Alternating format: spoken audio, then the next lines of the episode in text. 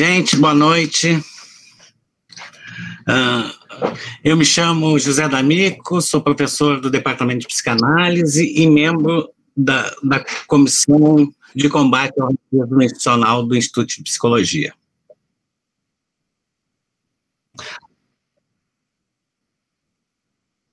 Uh, essa live de hoje é, ela é uma parceria com o curso Saúde Coletiva, com, com Saúde Coletiva em Casa, né? Uh, que é uma atividade que já está acontecendo uh, ordinariamente, né, no curso Saúde Coletiva, combinado então com a Comissão de Combate ao Racismo. Uh, antes de apresentar a nossa gira de hoje, e aí já vou usar um termo da Umbanda, né? Para a gente, queria dar alguns recados, né? Então, tem um grupo de pessoas que entrou pelo Google Meet que vai poder fazer perguntas depois, né? Uh, inclusive aparecendo com a câmera. Uh, e um grupo mais aberto que está no YouTube, que eu vou ler as perguntas depois pelo chat do YouTube, tá? Uh, eu também quero lembrar que a, a, comissão, a CPRI do IP, ela vai seguir com a programação de lives quinzenais, uh, e no dia 15 Agora, a gente vai ter uh, um live com professores da URGS, né? com a professora Fernanda Barros, aí da Saúde Coletiva, com o professor Marcos Vinícius da História, e com o professor Alan da Física, né? Discutindo aí em torno aí do, do tema da, uh, da ciência, racismo, né? E a própria pandemia. Uh, essa semana também a gente lançou um projeto que a gente gostaria muito de, da participação aí de todo mundo, que é um projeto de doação de EMI, né? EMI quer dizer em, em Yorubá, uh, tanto respiração como alma, né? A ideia do sopro de vida. Uh, e a ideia, então, é ofertar para a produção cultural, né, do patrimônio artístico da americanidade, né? Canções, poesias, artes plásticas, enfim, as mais diferentes manifestações. E a gente está colocando essas doações já estão acontecendo no YouTube, no Instagram, né? Uh, então tem todo lá no Instagram, é só tentar nos seguir na CPRI lá no Instagram e a gente conta com vocês, porque uh, a atitude colonial também exige a espiritualidade e exige a arte. Uh, Uh, não é só a des desconstrução aí do, do, conhecimento ocidental acadêmico, uh, uh, mas também a espiritualidade e a arte fazem parte dessa atitude neocolonial. Bom, vamos começar logo a nossa, nossa gira de hoje. eu quero agradecer muito aí a presença da Tayasmin, do Emiliano e do Tadeu, né? amigos queridos que eu aprendo aí cotidianamente. Uh, vou apresentar, começando com, com Emiliano de Camargo Davi, ele é psicólogo, doutorando e mestre em psicologia social da PUC de São Paulo, professor do Instituto Sede Sapentai, uh, e membro do Instituto Ama Psique e Negritude e do GT Racismo e Saúde da Brasco, né? É psicólogo clínico e acompanhante terapêutico. Uh, a Tayasmin da Mota Omate, não sei se falei certo, depois a Yasmin me corrige, é, é, psicóloga formada na Unicinos, tem mestrado no PPG uh, ah, em psicanálise, clínica e cultura da, da URGS, é psicóloga clínica, e eu acho que é fundamental destacar também que ela é escritora e poeta, né, inclusive com livros publicados. E o professor Tadeu de Paula Souza, que é professor da URGS, do curso de Saúde Coletiva, da área de Política, Planejamento e Gestão né? e companheiro de coordenação aí do nosso grupo de, uh, de estudo e pesquisa, o IGB Clinic Comum. Então, eu vou explicar como é que vai funcionar a nossa, nossa gira, uh, para em seguida passar a palavra para o Emiliano, né? Uh, cada um dos nossos conversadores aí vai ter entre 15 e 20 minutos, e depois a gente vai abrir para as perguntas, né? Uh, do pessoal da saúde coletiva, pelo Google Meet e pelo chat no YouTube. Uh, eu vou pedir de antemão, porque a ideia é como vai, vai, ter bastante gente da saúde coletiva, bastante gente no YouTube, que a gente tente fazer perguntas curtas na medida do possível. Né? E nosso tema, problema de hoje é E daí? Né, que é uma marca das nossas lives, né, da, da, da comissão, necropolítica e negacionismo em tempos de pandemia. né? É, acho que cabe lembrar que ela foi pensada antes mesmo do George Floyd, antes do João Pedro, né? Uh, em função desse cotidiano próprio da pandemia e, do, e dessa, dessa crescente fascista no país, né? Uh, mas é preciso lembrar que a gente tem em comum aí uma, com a ascensão da extrema-direita, do Vitor Orbán na Hungria, uh, o Jair Bolsonaro no Brasil, Netanyahu no Israel e o próprio Trump. Né?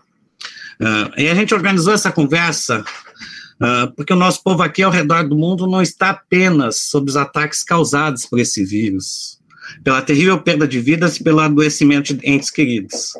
Também estamos sob ataque do capitalismo racial realidade em que interesses de executivos, corporações, acionistas e alguns ricos vale mais que a vida de bilhões de pessoas, e até mesmo que o próprio planeta. Esse momento requer uma perspectiva transformadora. É vital lutar por aquilo que as pessoas precisam com urgência. Não há dúvida que se trata de um período desafiador, mas também queremos dizer que, mesmo sendo tempo de grande risco, é possível levantarmos a mais transformadora, poderosa e ousada exigência atual. Então, a gente utiliza duas questões pergunta problema, necropolítica e negacionismo, que elas são ambíguas, uh, que elas são principalmente, né, necropolítica, né, uh, esticada pelo Achille Mbembe, né, numa, numa torção, e que a gente vai poder escutar de vocês aí um pouco esse, esse movimento uh, que está muito tomado hoje, inclusive por uma certa uh, branquitude intelectual, em chamar de necropolítica e às vezes sem tanta uh, leitura né, do Achille Mbembe das suas obras.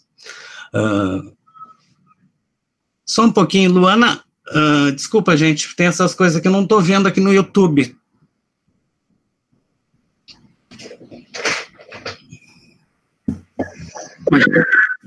Tá transmitindo? Tá transmitindo? Então tá bom. Então eu queria então agradecer muito a, a parceria do Miliano e uh, dizer que o Miliano estava de aniversário também, dar os parabéns de público uh, a este amigo aí, companheiro já, e, queremos te ouvir.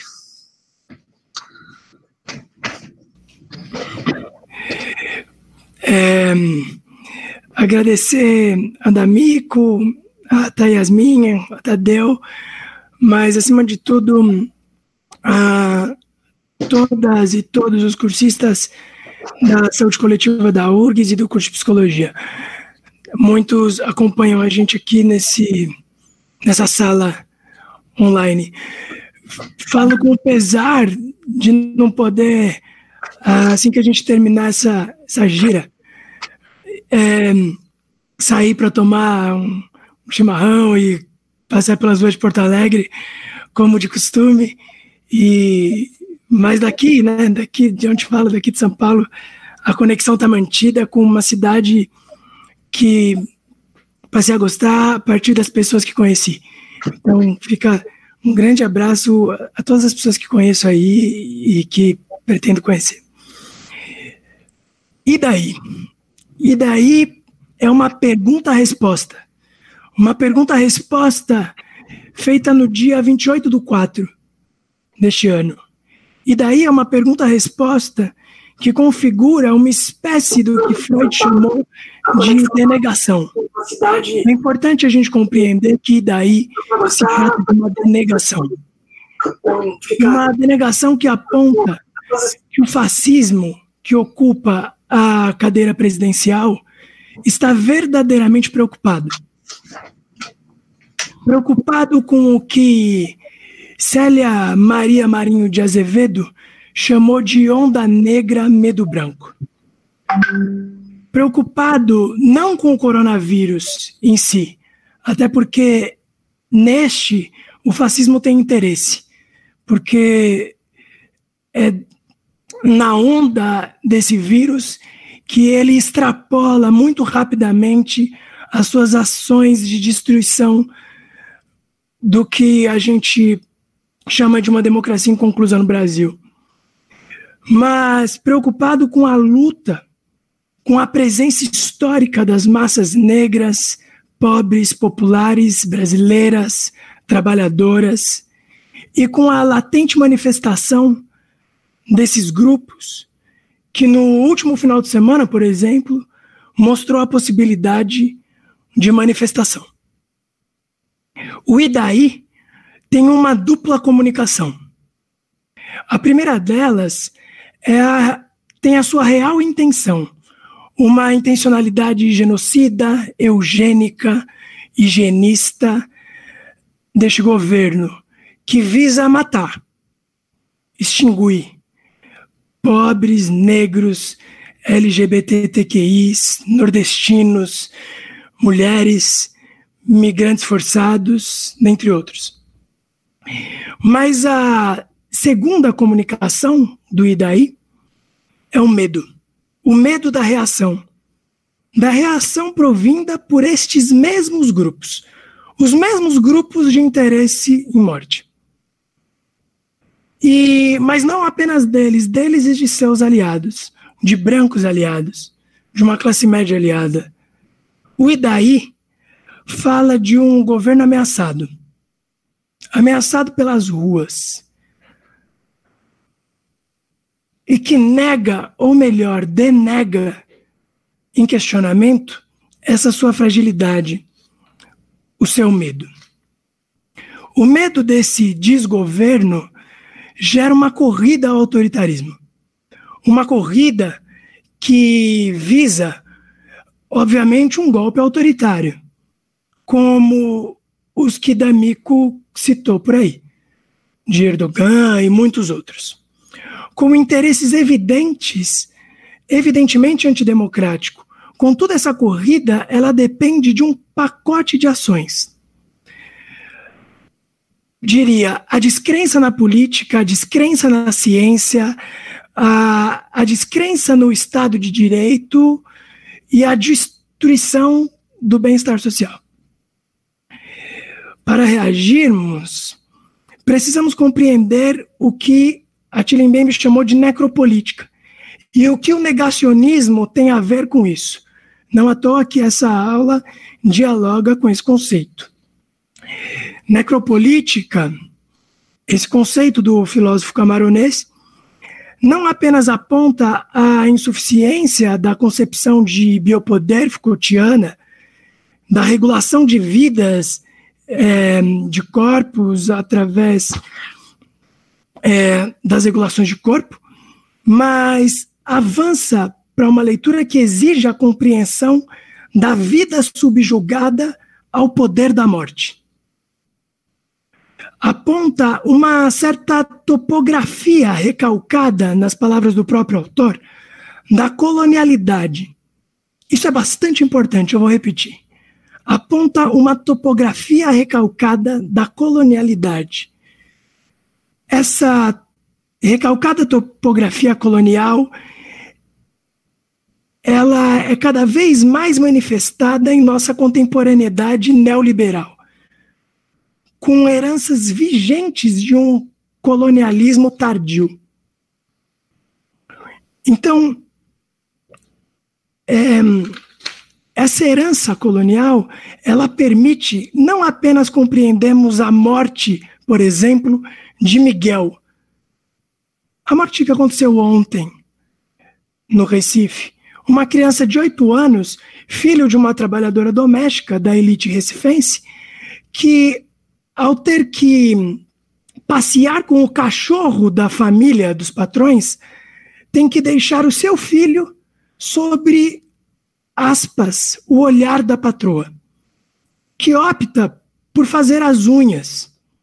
Resultado: o garoto cai do nono andar do apartamento do prédio de luxo. E quando a mãe retorna do suposto passeio arriscado, né, em tempo de coronavírus, encontra seu filho morto. A exigência de uma família por um neo-escravagismo colonial, de herança colonial, que põe essa mulher negra para privilegiar uma saída com o cachorro, o bem-estar do cachorro, e, e arrisca a sua própria vida no espaço público, e abandona o seu filho junto à patroa que não tem laço afetivo com o que é objeto, então a exposição subjetiva objetal permite com que esse garoto caia do nono andar e morra. Esse tipo de morte só é explicada por uma concepção de necropoder colonial. Por isso que é importante a gente valorizar essa concepção negra africana e filosófica. O mesmo acontece com o avanço da queimada da Amazônia e o avanço da Covid-19, da pandemia do novo coronavírus.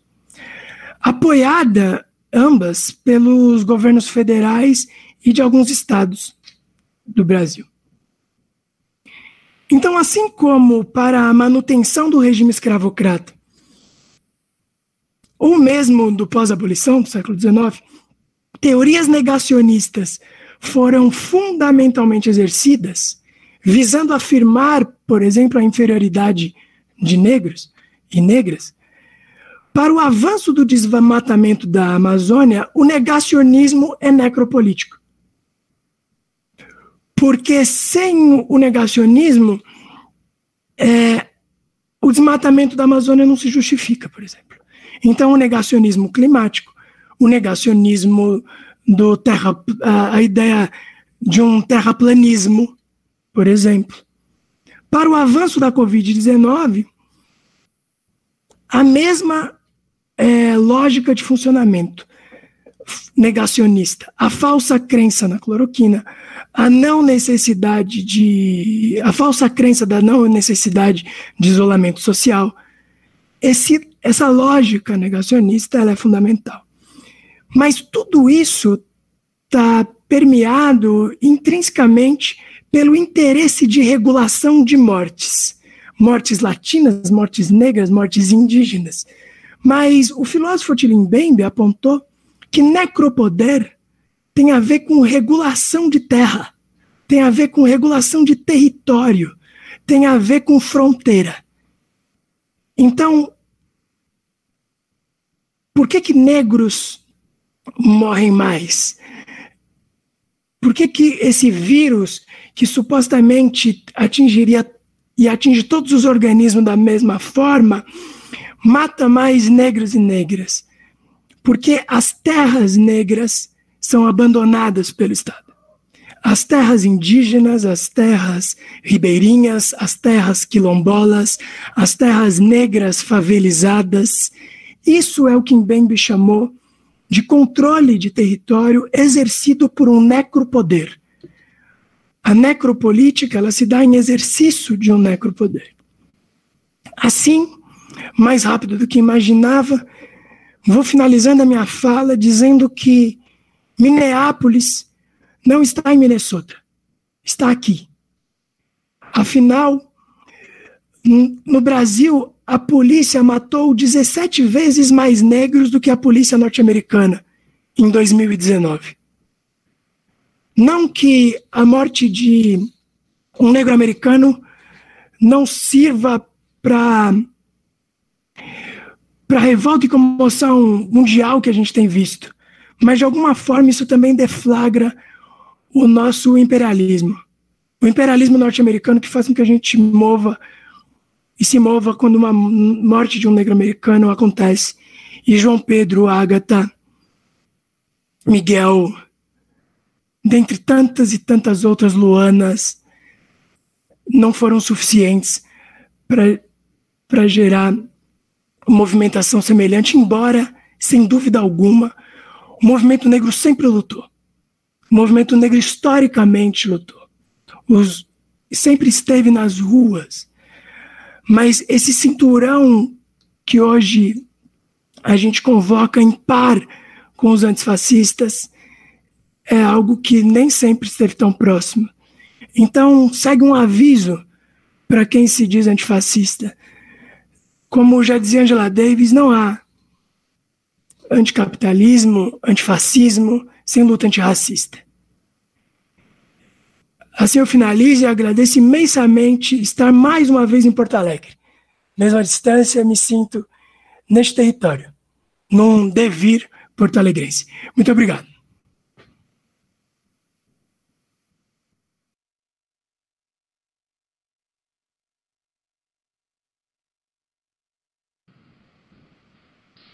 Boa noite, boa noite, Danico, Emiliano, Tadeu. Queria agradecer o convite por estar aqui nessa noite para essa discussão extremamente importante. Boa noite também para os alunos e professores que estão acompanhando, os conhecidos e amigos que estão aí no YouTube. Né? Uh, bem, eu não.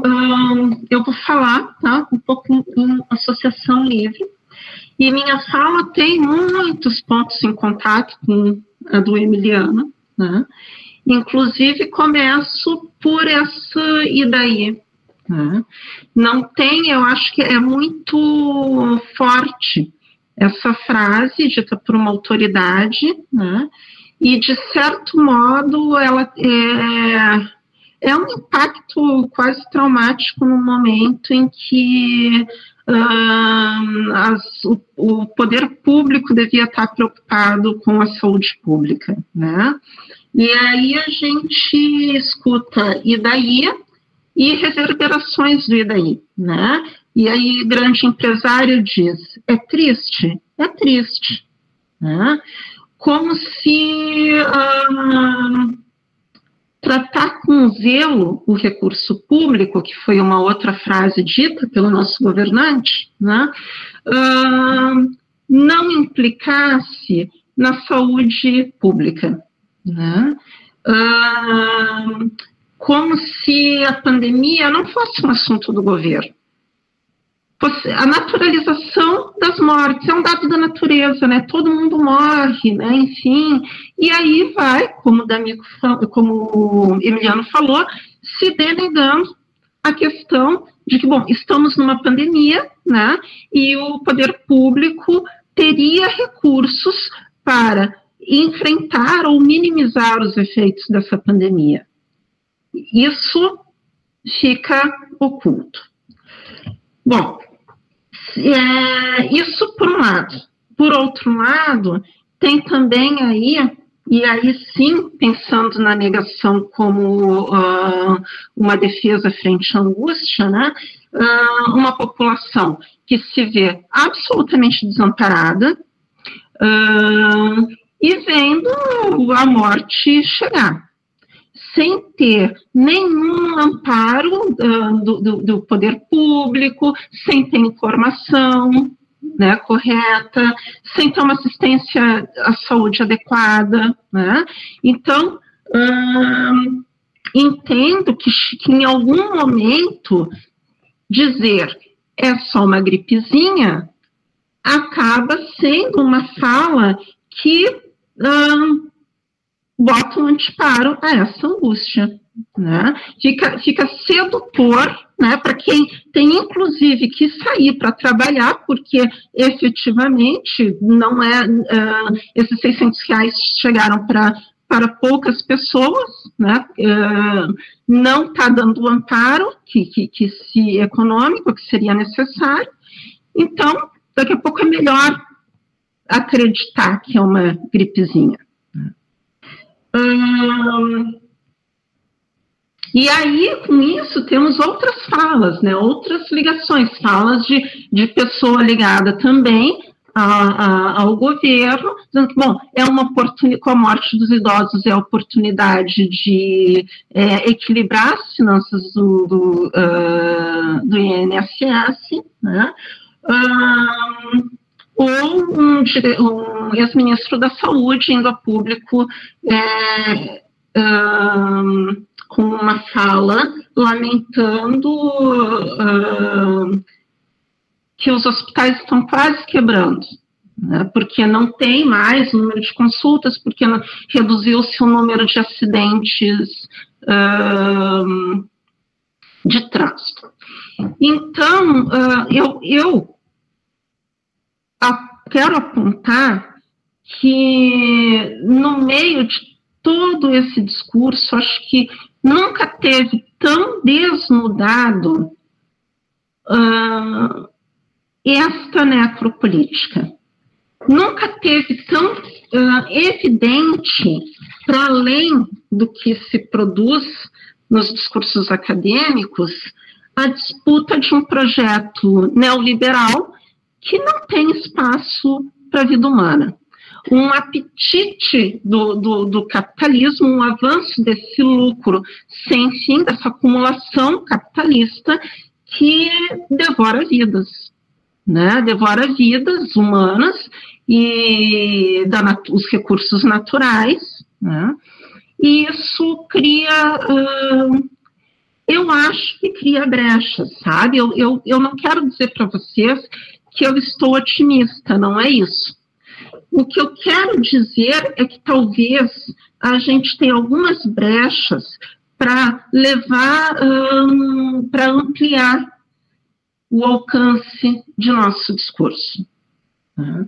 É, quando o Emiliano fala em medo, eu penso também em medo de que esse projeto econômico, que ele não é um projeto exclusivo uh, brasileiro, a gente sabe que o Brasil está numa posição colonial, né? ele uh, deve esse projeto em suas relações com parceiros, parceiros não dá para se dizer, né? mas com a colônia, né? O colonizador, o neocolonizador, ele deve esse projeto e a pandemia traz essa, essa ameaça. Né? Não, que, não que o governo estivesse, uh, digamos assim, né? Bom, eu também nem sei que ia ter sucesso nesse governo, né? Tenho até. Mas, enfim, já tinha problemas antes, mas a, a pandemia radicaliza esses problemas. Né? A pandemia realmente aponta, talvez, né, quem sabe, para um risco disso não acontecer. Tá? Então, o que, hum, que brechas são essas? Né? Temos aí, uh, numa entrevista que a Angela Davis deu há dias atrás, é, temos a possibilidade de apontar para uma solidariedade global, né? Temos a possibilidade da valorização da saúde pública. Tá? Isso não está dado, acho que já teve melhor. Né? Teve, se vocês pegarem falas anteriores, assim, de semanas anteriores, tinha uh, membros do, do parlamento brasileiro falando, bom, uh, de fato, né, eu não pensei que que a saúde pública fosse tão importante, estou vendo agora maior importância no, no SUS. Né? Então, e, e, e não estou dizendo que essas falas vão se manter, que essas pessoas vão se manter fiéis a essas falas, mas ela é, ela, elas aconteceram, e publicamente. Né? É, estamos em disputa, não sabemos onde vai dar e as, as possibilidades, na verdade, não são boas, estamos todos sem ar. Eu adorei a doação do EMI, a gente precisa, eu espero que essa reunião de hoje seja um pouco de circulação do EMI também, porque estamos todos sufocados, é, e porque se não encontrarmos brechas aí, se não conseguirmos uh, avançar em alguma brecha, uh, esse projeto, que é um projeto genocida, vai avançar muito. Nós perdemos mais de 30 mil vidas, e isso parece que se naturaliza no dia a dia, porque é muito difícil lidar com isso, tem um peso que foge à compreensão. Então, a gente está, é, chega a pandemia com um país que tem uh, que a política neoliberal está avançando, já estava avançando, tava, o SUS estava sendo desmontado em pleno eh, desmonte, está sendo desmontado, né? e uh, e num país que já tem, já tem um abandono, ele não está nas periferias. Ele não, o Estado não está nas periferias. As periferias estão por conta própria há muito tempo. O Estado, como todo mundo bem sabe, como todos vocês bem sabem, só entra nas periferias uh, com relação à sua força policial de um jeito extremamente mortífero. Né? Uh, e o pior é que esse Estado que vende esse discurso meritocrático da meritocracia consegue, de algum modo, penetrar nas periferias também com esse discurso meritocrático. E isso não é tão difícil assim de entender, né? visto que quando é que as periferias puderam contar com o poder público? Quando é que as periferias não estiveram por conta própria? Então, esse, esse disso, de estar por conta própria, de estar numa situação de desamparo, né, para se vincular a um discurso meritocrático, não é tão distante assim. Tá? Dá alguma sensação de que, bom, né, é, eu me vinculo a algum discurso.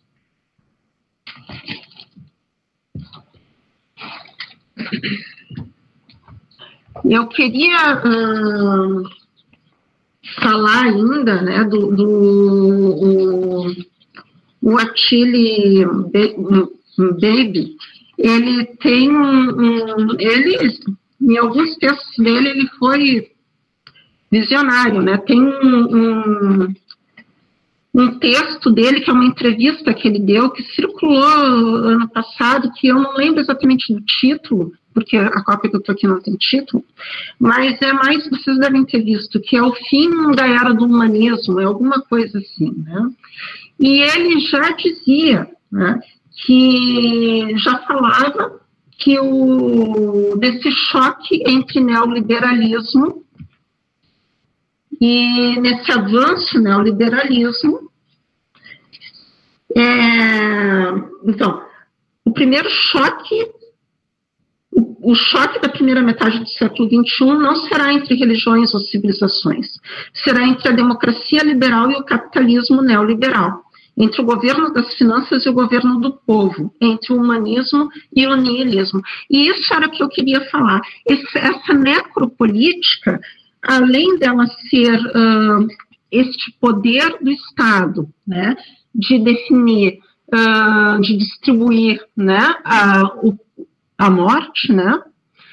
É, aqui no Brasil, a gente ainda vê como uma destruição do Estado por dentro. Né? Então, é, são as instituições ah, habitadas para serem destruídas em suas finalidades. Né? Vide uh, o Instituto Palmares, mas poderia falar de, de outras instituições também. É, então, é um Estado que, que, que está com um projeto de morte de si neste modelo que a gente conhece. Né? Para que ele, que ele esteja aí a serviço do capital. Eu acho assim que para começar eu vou, eu vou ficar por aí, mas apontar essas duas questões aí, que tem essa denegação do poder público, no sentido de criar um, um, um discurso uh, de zelo do recurso público, em detrimento da vida, né, é como se ele nada tivesse a ver com a saúde pública e com, e com os bens públicos, né, é como se ele administrasse os bens públicos para o, o sistema financeiro, como se não, é isso que acontece, né, e, bom, né, para o desamparo da população frente a esse discurso. Né? É, encerro por aí. Tá, Yasmin, muito obrigado pela excelente fala. Desculpa, não, não pude te apresentar porque eu caí um pouquinho no final da, da fala do Emiliano, e, mas acho que alguém fez isso ou tu, vocês estão em casa. Uh, Tadeu, meu amigo, uh, fica à vontade aí. Olá, boa noite. É, primeiro dizer aqui da, da alegria, né? acho que a gente faz essas giras aqui como pontuou o D'Amico para a gente produzir comum, né? para a gente produzir um corpo também, produzir uma coletividade, porque a gente precisa disso para atravessar esses momentos, né?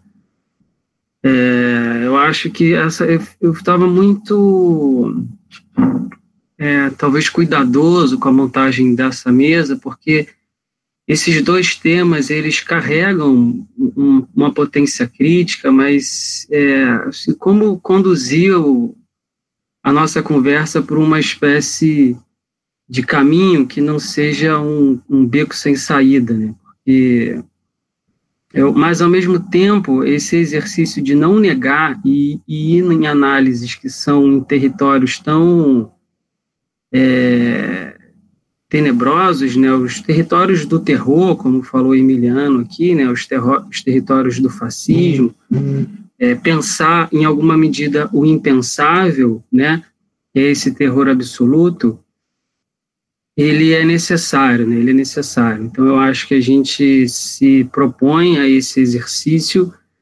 é, certamente pode um dos riscos assim é, é levar uma certa desesperança, mas é, talvez seja talvez essa seja uma questão, né? Porque a gente viveu ciclos políticos é, que mobilizam afetos, né? Então a gente a esperança venceu o medo, é, num certo momento a frustração venceu a esperança. É, e recentemente a frustração ela foi canalizada por uma política de ódio, né? Talvez a gente esteja aqui nesse, nesse exercício de olhar para coisas tão difíceis, mas para a gente buscar saídas. Eu acho que é um pouco, talvez, esse o espírito, né, da gente pensar nesse momento tão, tão bizarro, né. É, acho que é isso, né, que essa tradição decolonial se propõe, né, o próprio Aquilian Ben, ele vai pensar o conceito de necropolítica é, mas com o intuito de pensar uma outra humanidade, como fala Francis Fanon também, como fala Emile Césaire, né, é, e tantos outros autores também brasileiros, né, a pensar uma, uma potência da luta americana, como nos convoca Lélia Gonzalez, ou seja, é recolocar o problema. Acho que também o conceito de necropolítica ele recoloca o problema da vida e da morte na modernidade, né? Então, um pouco aí nessas provocações cosmológicas que o que o D'Amico nos provoca, né? A gente poderia pensar que a gente está sobre a regência de Omolu, né? Que é um orixá, um orixá muito temido, né? Porque é o orixá das doenças e também o orixá das curas, né? O orixá pouco compreendido, né?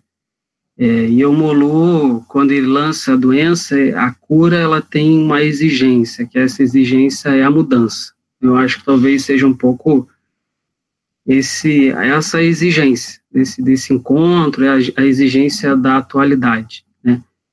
É, e essa perspectiva decolonial é, que o Aquilian Bembe lança, né, então, de pensar necropolítica, então acho que é importante primeiro destacar isso, né, um conceito que ele ganha uma penetração muito grande, então acho que isso é importante ressaltar, é de um filósofo africano que provoca um conceito, um conceito crítico, um conceito de provocação que tem grande então isso também requer um certo é, olhar cuidadoso com o conceito, né? Porque ele ganha penetração, ele produz muito sentido, mas os sentidos eles estão o tempo inteiro é, em, em processos de modulação. Então, eu queria pensar a, Yasmin, já agradecer a fala é, do Emiliano também, enfim, agradecer a presença de vocês estarem ao meu lado aqui nesse, nesse momento. Isso para mim é muito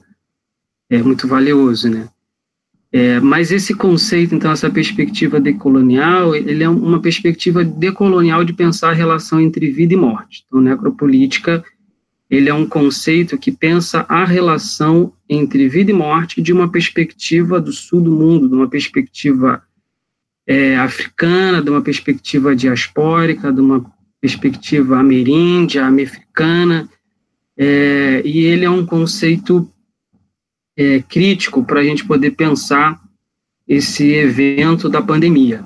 Né? E ele é um conceito crítico porque ele vai, ele vai justamente pensar é, essa questão que, enfim, que a gente já sabe que vida e morte não são eventos naturais e a pandemia é, vem escancarar isso, né, vem trazer isso de uma forma muito evidente, né, ou seja, vida e morte são efeitos de, de decisões políticas, efeitos de ações governamentais. Né? Então, se a gente, é né, como se a pandemia, à medida que ela vai tomando o globo, ela produz uma espécie de radiografia das racionalidades de governo, né? porque conforme os governos eles têm que ir criando resposta é, e as suas respostas vão gerando efeitos é, muito imediatos na, nas taxas de mortalidade, enfim, nas taxas de letalidade, nas taxas de infecção, é quase como se as racionalidades de governo elas vão ficando escancaradas. Né? Então, essas respostas que são governamentais, é, dos discursos oficiais dos presidentes, né, é, dos líderes de nação, as, as respostas também da sociedade, as respostas do mercado, as respostas enfim, do próprio Estado, do que, que tem ali de sistema de saúde. Então, esse conjunto de respostas a gente pode chamar é, como racionalidades é, de governo. Todas capitalistas, a gente não está num, num mundo né, bipolarizado, mas a pandemia ela atualiza uma, uma geopolítica também, né? E é nesse contexto que o racismo, enfim, a, o, a necropolítica e o negacionismo é, ganham relevância é, conceitual de vida e morte, né, de vida e morte. Né? Então, essa, a, pensar então a pandemia a partir de uma perspectiva decolonial é o exercício que o conceito de necropolítica se propõe a fazer, porque é, por não ser um evento natural, vida e morte, um evento gerido é, por governos, né, por um conjunto de decisões políticas, né, então a gente tem aqui a China, hoje, 84 mil casos e 4.600 mortes, com uma população de 1 bilhão e meio, enquanto os Estados Unidos têm 1,8 milhões de casos e 107 mortes. Né? O Brasil com 580 mil casos e 32 mortes, né? com populações, a China vezes a gente até pensa assim, que bom que a pandemia começou pela China, porque se ela tivesse começado pelos Estados Unidos, o estrago mundial seria, ou seja, se, se a pandemia começasse num dos países que nega a pandemia, o, estra, o estrago seria é, absurdo, né?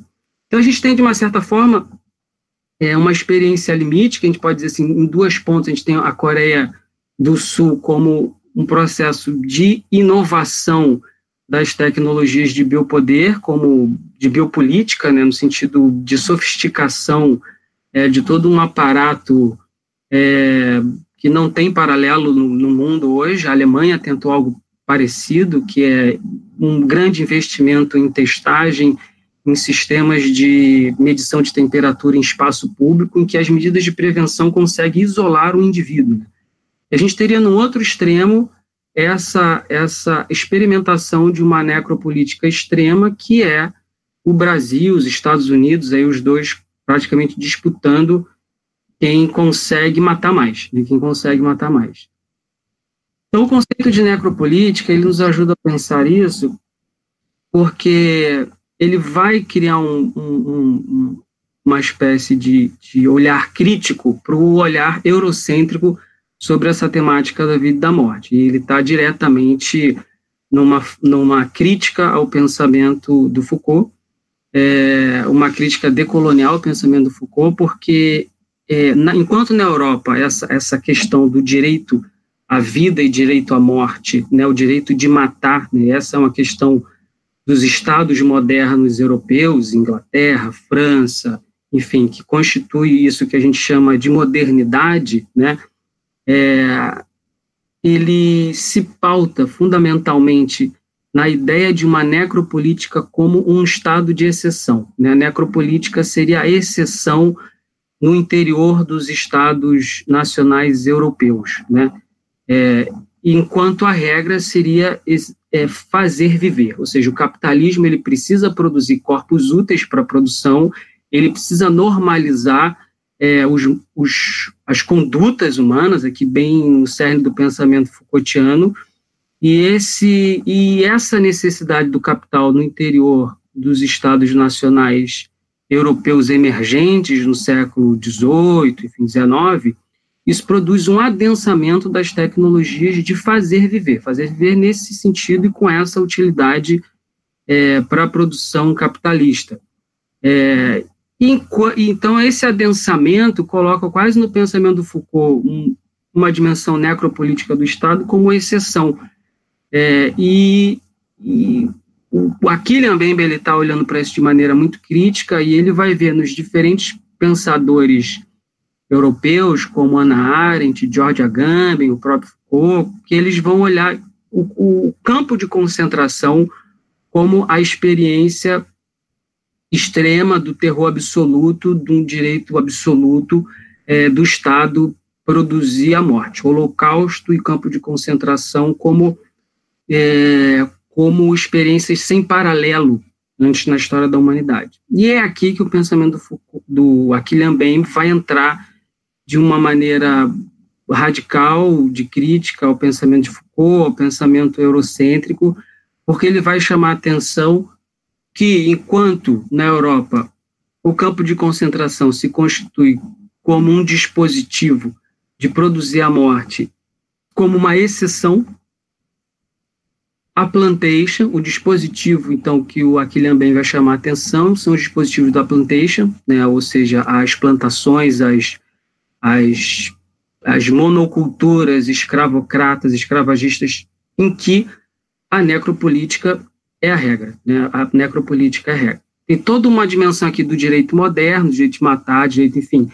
E se a gente for pensar atualmente, né, quando o Moro, então, vai pensar no pacote anticrime ele propõe, que ele vai dizer que né, uma das propostas era que um policial que matar sobre fortes emoções, ele não seria nem julgado, né, ele não seria nem julgado. Claramente mexendo na moldura necropolítica do Estado brasileiro, né?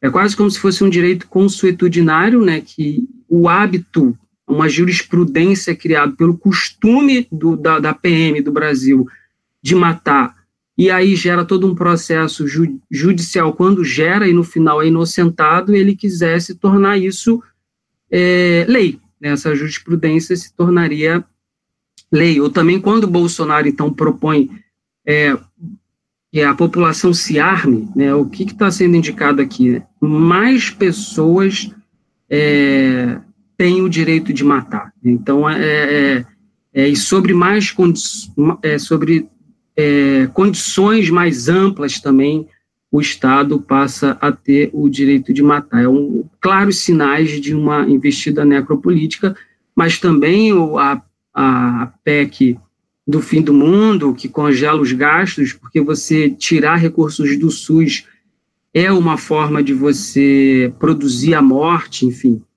A questão é que essa necropolítica, então, pensada aqui no Brasil, é, ela precisou ser negada, né? ou seja, ela precisou ser negada, porque é aqui que está. A relação entre vida e morte, isso o Foucault trabalha, mas o Aquilian também vai, enfim, justamente pegar essa outra perspectiva, é, ela sempre precisou da divisão da humanidade em raça para ser, ser executada, ou seja, o racismo ele tem um lugar central no exercício do poder do Estado de promover a morte. Né? É, então, o racismo ocupa aqui um lugar central, então a necropolítica também estabelece essa relação é, de dominação racial, né? E essa experiência, então, mergulhando aqui na experiência brasileira, ela ela traz o genocídio como uma tecnologia constituinte do Estado brasileiro. Então, por isso ela precisou ser negada. Então, aqui, o pensamento do Abdias Nascimento, enfim, tantos outros autores é, negros e autoras negras brasileiros, eles analisam é, essa dimensão necropolítica constituinte do Estado brasileiro. Então, essa dimensão, essa, essa estratégia necropolítica, ela precisava ser negada, precisava ser negada por duas razões. Você precisa constituir um Estado nacional brasileiro, o trabalho da Lilian Schwartz vai analisar isso muito bem, né? criando uma identidade nacional brasileira em torno da noção de democracia racial. Então, o genocídio e o racismo, eles precisam ser negados, eles precisam ser apagados da memória, eles precisam ser apagados da narrativa é, constituinte do Estado é, republicano brasileiro, na República Velha, é, é justamente para que ele possa ser negado no presente, para que o genocídio ele continue sendo negado, para que o genocídio ele continue sendo, para que o racismo e o genocídio continue sendo negado. E continue sendo negado porque essas estratégias elas são fundamentais para a manutenção de uma sociedade extremamente desigual. Então, a desigualdade social é o, é o horizonte da racionalidade de governo é, brasileira. Né? Então, essa negação né, do racismo e, e da, da necropolítica brasileira, é interessante perceber que ela, num primeiro momento, é uma negação que ela se faz por dentro da ciência, né? Aí, de novo, o trabalho da Lilian Schwartz vai mostrar isso, como é por dentro do direito, é por dentro da sociologia, na ideia de uma democracia racial, no, no final romântico de composição harmônica entre as raças, né? É por dentro da medicina, é por dentro da teoria do direito, é por dentro da, da sociologia, que essas teorias negacionistas elas se, se constituem, né? Então é interessante o negacionismo ele se cria por dentro da própria ciência e hoje ele precisa se afastar da ciência, né? É, a gente pode pensar que é porque a ciência do século XXI ela ela produziu muita evidência de que a desigualdade social e o capitalismo produz a morte. Então, é, a gente, se a gente for pensar, é como se o negacionismo também ele tivesse uma projeção para o futuro, porque ele precisa negar o aquecimento global, ele precisa negar as catástrofes ambientais, né?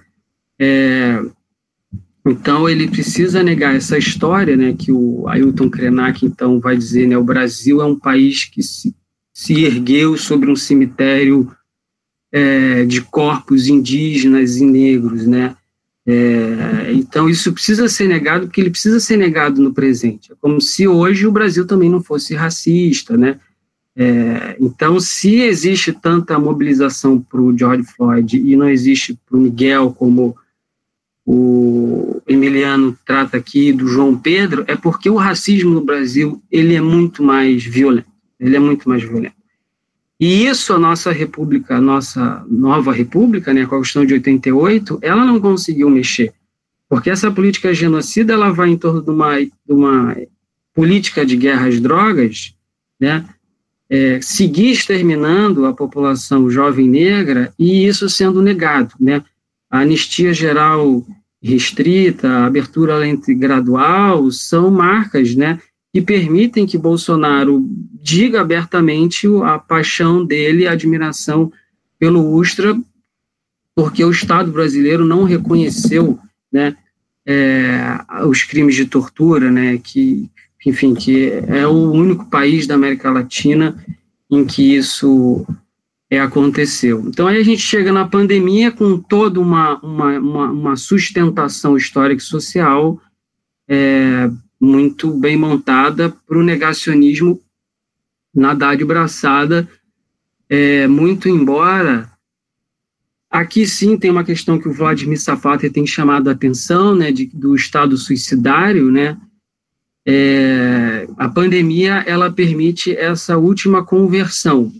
O Vladimir Safata, de certa forma, ele faz, ele vai dizer que a gente não está exatamente no estado necropolítico, está no estado é, que seria suicidário, mas no pensamento do Achille Mbembe, o estado suicidário é a expressão mais extrema de uma necropolítica. Isso está colocado. Então, a pandemia, o que ela vai fazer é essa última conversão, porque e aí sim a gente passa a ter essa tonalidade, tonalidade mais escancarada de um, da formação de um Estado fascista, porque o Estado fascista é um Estado que ele é ao mesmo tempo racista, assassino e suicidário. Né? Então, essa última conversão de um Estado suicidário, ela só compareceu de uma maneira é, mais evidente é, com a pandemia, em que então se dá o abraço da morte. Né? Então essa essa essa predisposição bolsonarista é, a, em que a negação ela leva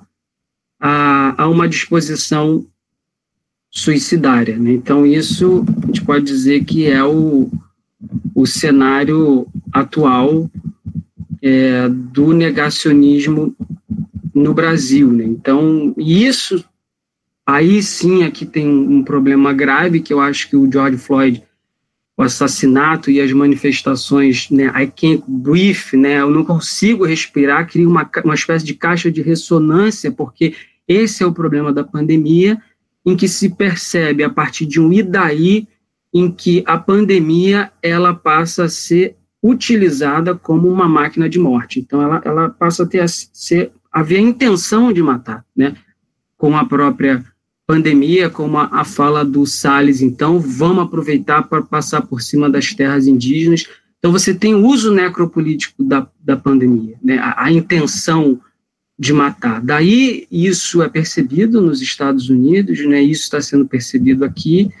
É, então essa se torna uma pauta que requer luta, e aí fica uma questão como lutar em tempos de pandemia, enfim, como lutar é, é, em tempos de isolamento social, uma questão ética que se coloca, delicada, mas que a gente tem que pensar, é, entendendo um pouco aquilo que a fala do início, para ir encerrando, é, que a intenção dessa crítica do pensamento do Achille Mbembe é de entender que esse projeto, né, moderno, né, que nos capitalista que nos conduziu até aqui é um projeto que distribuiu a morte fundamentalmente para negros e indígenas, mas que hoje parece traçar um cenário é, bizarro e catastrófico para toda a humanidade. Então, é, nesse espírito de uma análise crítica que permita a gente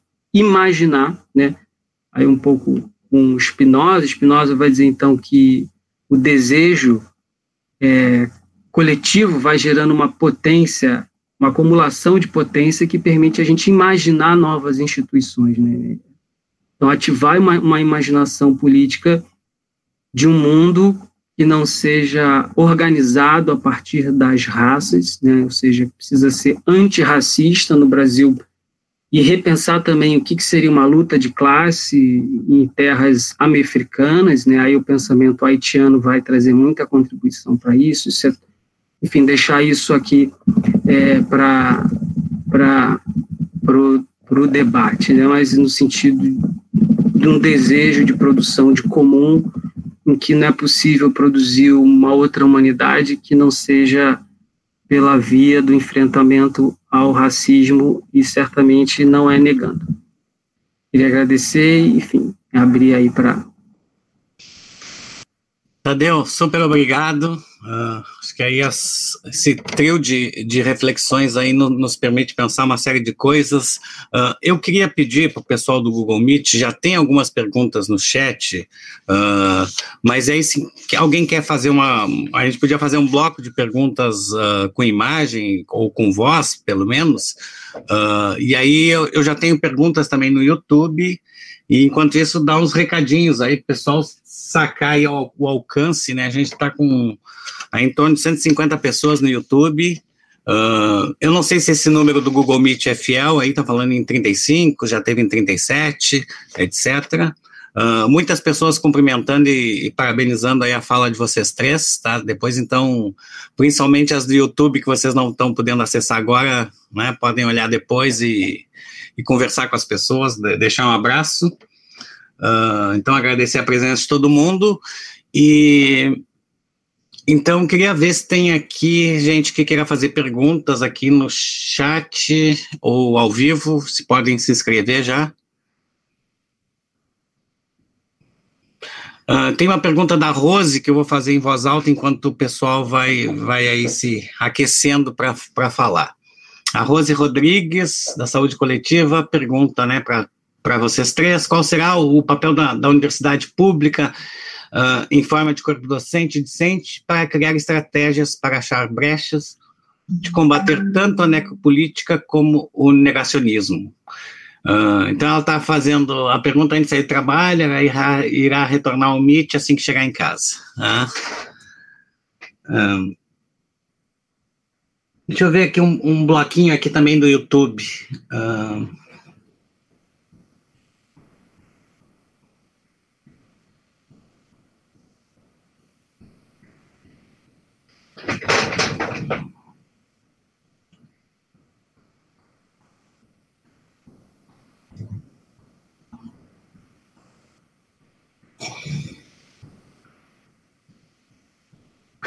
A Bruna Batistelli uh, já tinha feito alguns comentários bem, bem pertinentes, né? Mas ela, ela pergunta se resgatar o conceito de americanidade não seria uma forma de resistirmos às políticas de morte que pautam nossa política de Estado. O Roberto Pires uh, pergunta bem diretamente uh, se nova ordem mundial versus ne necropolítica. Ezequiel, aí amigo companheiro, diz, uh, agradece a live e tal, e, e pergunta aí em relação a pouco espaço para pensadores pretos nesse atual cenário será uma forma uh, de captura ou invisibilização pelo capitalismo e branquitude. Acho que está bem, né, para começar. Uh, e eu queria pedir realmente o pessoal da, do, do Google Meet que se inscreva aqui no chat para eu saber quem quer fazer perguntas e a gente ter uma, uma certa lista de inscrições. Quem gostaria de começar respondendo? Posso ser eu, pelo menos uh, com relação ao papel da universidade pública, né? Uh, eu uh, acho uma pergunta que não é fácil de responder, mas eu começaria pela questão de, vou brincar um pouquinho com a questão da universidade, né? Que ela não fosse universal em termos de colocar aí uma universalidade uh, de algumas epistemologias né, brancas, como ela é historicamente e como ela foi historicamente criada. Né? Então, eu acho que aí uh, esta universidade pública ela tem que cada vez mais estar aberto para ser uma diversidade pública, né? que os conhecimentos uh, eles não sejam uh, tão brancos, né? Tão europeus, né? que possam dar conta mais da nossa realidade, que possam circular autores diversos de outras tradições. Né? É, eu acho, tenho visto, pelo menos na minha passagem recente pela universidade, no caso URGS, e, e especificamente no, Instituto, no Instituto de Psicologia, eu tenho visto os alunos num, uh, numa constante luta para trazer outros autores. Né? É, mas eu entendo que isso não deveria ser só dos alunos, os alunos tensionam isso, né? mas o corpo docente tem que estar tá, uh, não só aberto a isso, né? tem que estar tá em busca disso também, porque é muito fácil a gente ficar só nos referenciais é, tradicionais que, enfim, eles têm seus limites para lidar com eles não só eles têm os seus limites para lidar com as nossas questões, como eles eles perpetuam a nossa invisibilidade enquanto vozes negras, corpos negros, é, há todo um apagamento que esses conhecimentos não dão conta.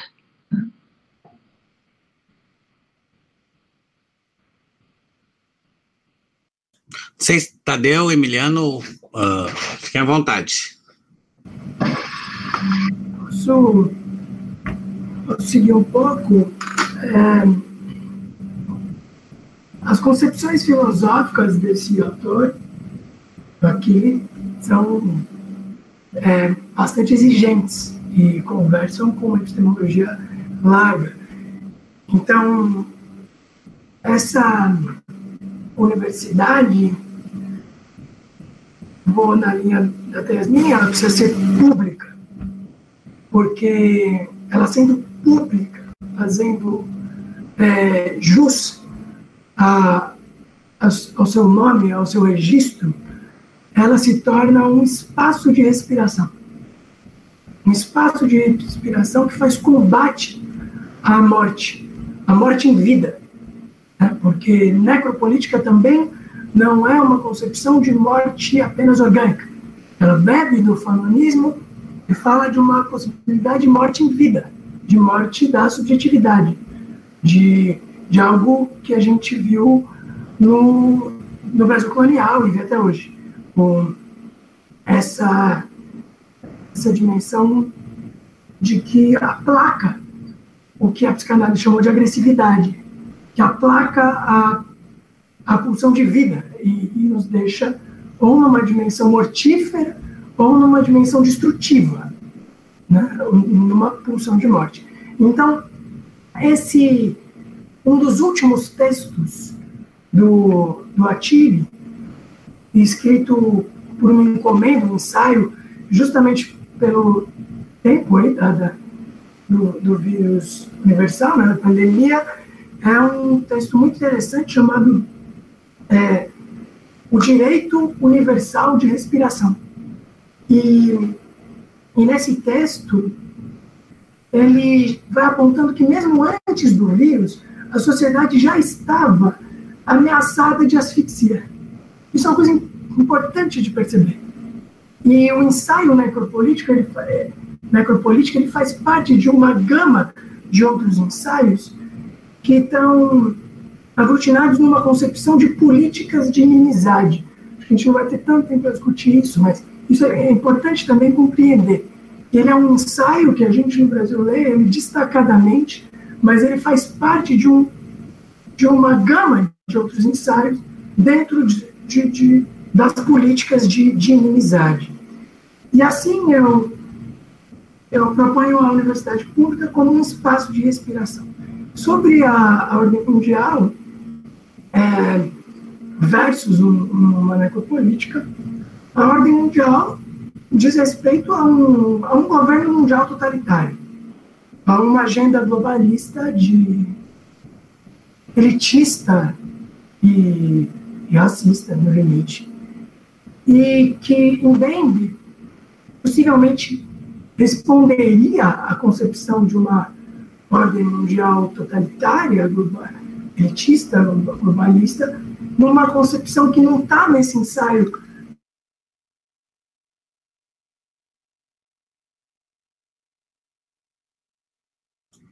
afropolitanismo.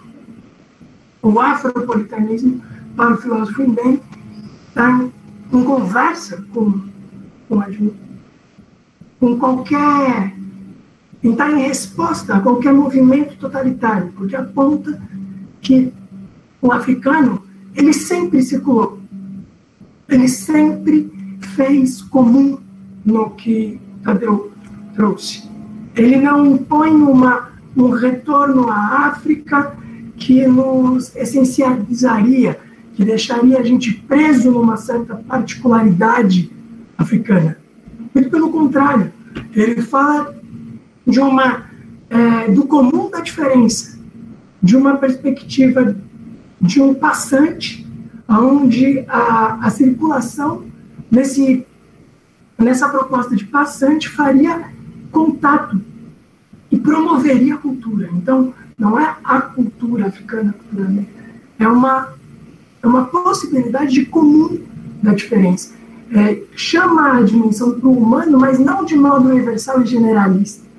Chama a dimensão para o humano sem negar as diferenças que nos constituem. Isso nos põe numa concepção radicalmente distinta de qualquer ordem mundial universal. Qualquer ordem mundial universal negaria a, as concepções de diferença. Por raça, gênero, classe, território, é, e seria totalizante e logo nos manicomial no limite, porque colaboraria para as divisões de terra, algo que muito possivelmente no pós-Covid a gente vai ver mais forte, um, um, um eugenismo, uma, uma ideia numa suposta concepção patriótica de mais resistência e força totalitária nas fronteiras. Isso possivelmente a gente vai ver estados mais nacionalistas que vão fazer mais forças e impedir o que o Indembe chama de passante. Do afropolitanismo, uma característica afrodiaspórica que não é forçada, que não é escravista. É isso. Tadeu? Enfim, acho que essas perguntas abrem para um, uma série de questões, né? A universidade, se a gente for pensar o papel da universidade, historicamente, ele, é o, ele tem o papel de, de, de, de executar o projeto colonizador. Né? A universidade, ela, ela é um espaço que, na sua gênese, na sua estruturação, ela é pensado para a elite branca e que foi um espaço estratégico para a importação de pensamento é, europeu, enfim, de outros países, né? Eu mesmo, na minha psicologia, de psicologia, vi pouquíssimos autores negros decoloniais que explicam a história do Brasil muito bem e fiquei muito vendo autores europeus é, enfim, faz tanto tempo assim que eu passei como aluno da universidade. Então, é isso. Um pouco os que, que Tayasmin e Emiliano dizem, a, a universidade ela é um espaço público, né, que, que precisa ser defendido, é, e a sua dimensão de publicidade, né, sua dimensão pública no sentido de ser um espaço do comum, como Emiliano fala, é uma experiência relativamente nova. Né? As políticas de cota é que produziram isso. Eu mesmo, a, toda a minha militância, enquanto também, enfim, é, estudioso dos pensamentos decoloniais, é, surge a partir do meu encontro com os alunos no Maranhão, alunos negros que então me cobram isso, me cobram esse lugar. Né? Então, o movimento estudantil tem um papel muito importante, e aí é a questão da americanidade, né? A universidade, ela precisa ser mais americana, né? É, porque isso é fundamental para a organização das lutas em defesa da vida, em defesa do público no Brasil. Se a gente for pensar, enfim, é, tem uma, uma questão muito direta com isso, que é, por exemplo, o modo como a gente importa o conceito de luta de classe, por exemplo, né, o, o pensador haitiano René Despetre, ele vai muito próximo ao pensamento da Lélia Gonzalez, né, o próprio Mariátegui, também o marxista peruano, eles vão pensar que a luta de classe é, não tem como é, não passar pela, pelas questões raciais, né, nessa Améfrica, né, não tem como, né, é, então, essa é uma negação que a esquerda produziu também. Né? Então, em alguma medida, a gente está aqui porque a esquerda também é, negou é, fortemente, a, na medida que fez uma leitura equivocada, é, colonizadora do conceito de luta de classe. Essa lente europeia entendeu que as pautas identitárias seriam uma divisão da luta de classe. Entendeu completamente errado. Entendeu completamente errado. Como se isso fosse uma pauta secundária, né? De pensar que né, esse governo da vida e da morte ele se dá a partir de duas grandes divisões entre quem tem e quem não tem, uma divisão material e uma outra divisão imaterial subjetiva entre quem é e quem não é. E fez coincidir o quem não tem com quem não é. Então, se você não resolve essa dimensão clínico-política que o Fanon vai dizer, aí tem toda a questão do pensamento da violência no Fanon, ou seja, é, se a gente também não resolve quem é, e isso vai passar pela questão dos movimentos identitários, a gente não consegue lutar contra quem tem, né, para poder ter também. E isso não é uma leitura é, que foi assimilada pela esquerda no Brasil, uma leitura recente. É, então, a universidade, ela precisa ser mais americana, porque isso produziu equívocos de leitura na esquerda brasileira, inclusive o conceito de necropolítica também pode estar sendo adotado numa perspectiva colonizador, colonizada, né, em que a gente cria aí agora um, um, um negro para chamar de meu, em que a branquitude tem essa capacidade de absorver conceitos numa perspectiva que não gere mudanças. Então, eu adoto agora o pensador do Aquilian Bembe e esqueço Lélia e apago a história de Abdias, como se aqui não é, não não tivéssemos produzido muito acúmulo para pensar como que a necropolítica se atualiza aqui, né? Porque também não adianta também a gente importar. Então, a universidade ela está fazendo hoje um processo de apropriação desses conceitos é, para não pensar a questão que o Aquile no final vai propor. Para que pensar tudo isso? Para que não negar? Para produzir a restituição e a reparação. E a gente vai ver que na universidade a gente fica só com o conceito de necropolítica e não avança nos outros conceitos que são fundamentais. Então, é, é, é, a negação ela tem a ver com uma, com uma, uma forma de se desresponsabilizar, né?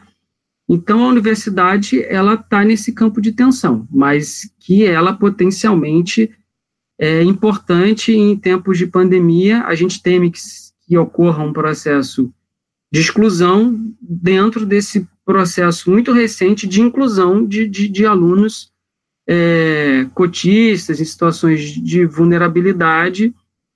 Então, a gente tem se dedicado muito a pensar uma retomada que seja promotora de equidade, mas isso é um campo de disputa. A gente tem, tem ouvido muito falar é, é, pós-pandemia. Pós-pandemia já foi, entendeu? A gente tem que pensar agora quais são as estratégias de luta durante a pandemia.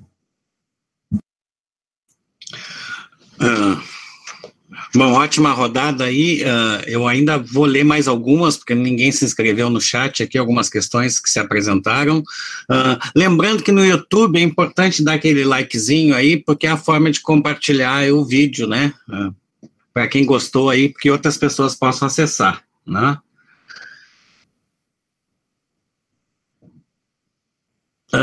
não sei se tem alguém que queira fazer uma pergunta aí ao vivo, a cores, com câmera. Antes de eu ler alguma questão?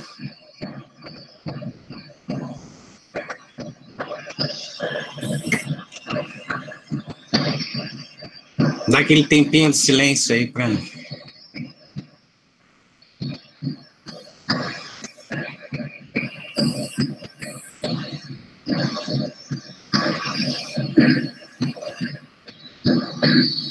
Nossa colega Simone Paulon.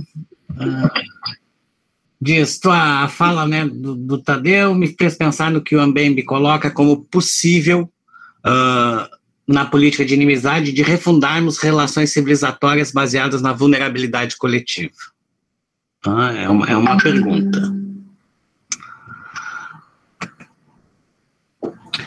Tem mais aqui, o João Dias diz sobre o que fazer na prática, né? Estava começando a pensar nisso aí, né, Tadeu? Uh, movimentos de rua, recomendo se não fazer, o jogo de violência da, da extrema-direita, não participar desses protestos e tal, algo que é bem do dia de hoje aí começou a, a surgir.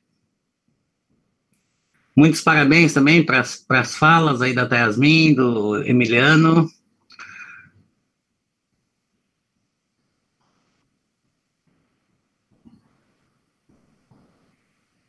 Ok. Acho que eram essas questões que estavam ali no chat. Se não foi, gente do YouTube, repitam ali para mim que eu posso ter me perdido aqui nessa, nessas ferramentas aqui que estamos aprendendo todos. Vocês conseguiram escutar bem? E lembrando, pessoal, que sigam o nosso canal lá da Comissão de Combate ao Racismo no Instagram, uh, deem sugestões, curtam, deem lá nossa, doem a EMI, né? Uh, as, até agora as, as músicas, as canções, os clipes que foram são maravilhosos, né? Aquele do, do Milton com o Criolo e o, e o Farias, né? Uh, também o nosso amigo da Vanguarda Paulista Musical lá, uh, esqueci o.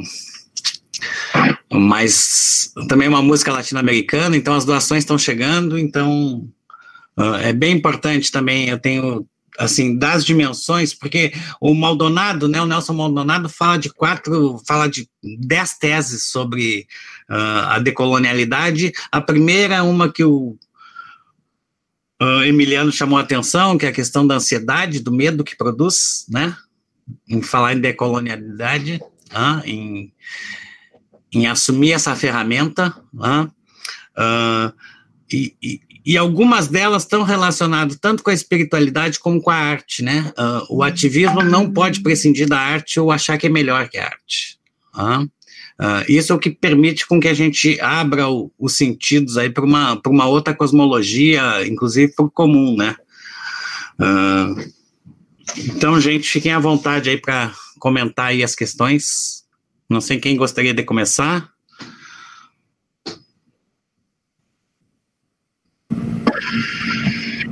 Posso começar. É, acho que sobre a a redistribuição desigual de vulnerabilidade, acho que essa é uma das grandes discussões do, do bloco política de inimizade do, do porque ele muda a discussão, inclusive a compreensão em torno da elite. Né?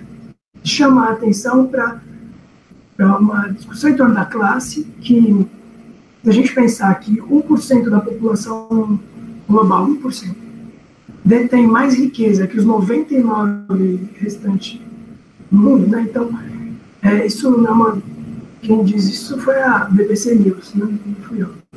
E, e se a gente pensar que isso no mundo, e no Brasil, se a gente pensar que 5 bilionários, 5, tem mais dinheiro do que a metade do pobre do país, a gente vai entendendo o que o Ndembe vai convocando, porque o que a gente distribui não é riqueza. O que a gente distribui é a vulnerabilidade.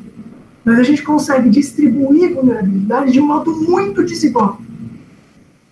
E tem um fator que aí é caro para o campo da saúde pública, em especial da saúde mental, em especial para a psicologia, que é justamente ah, o aspecto psíquico de identidade que tem com isso, porque a colonialidade ela impõe uma certa identificação com um outro imaginário que está distante de mim.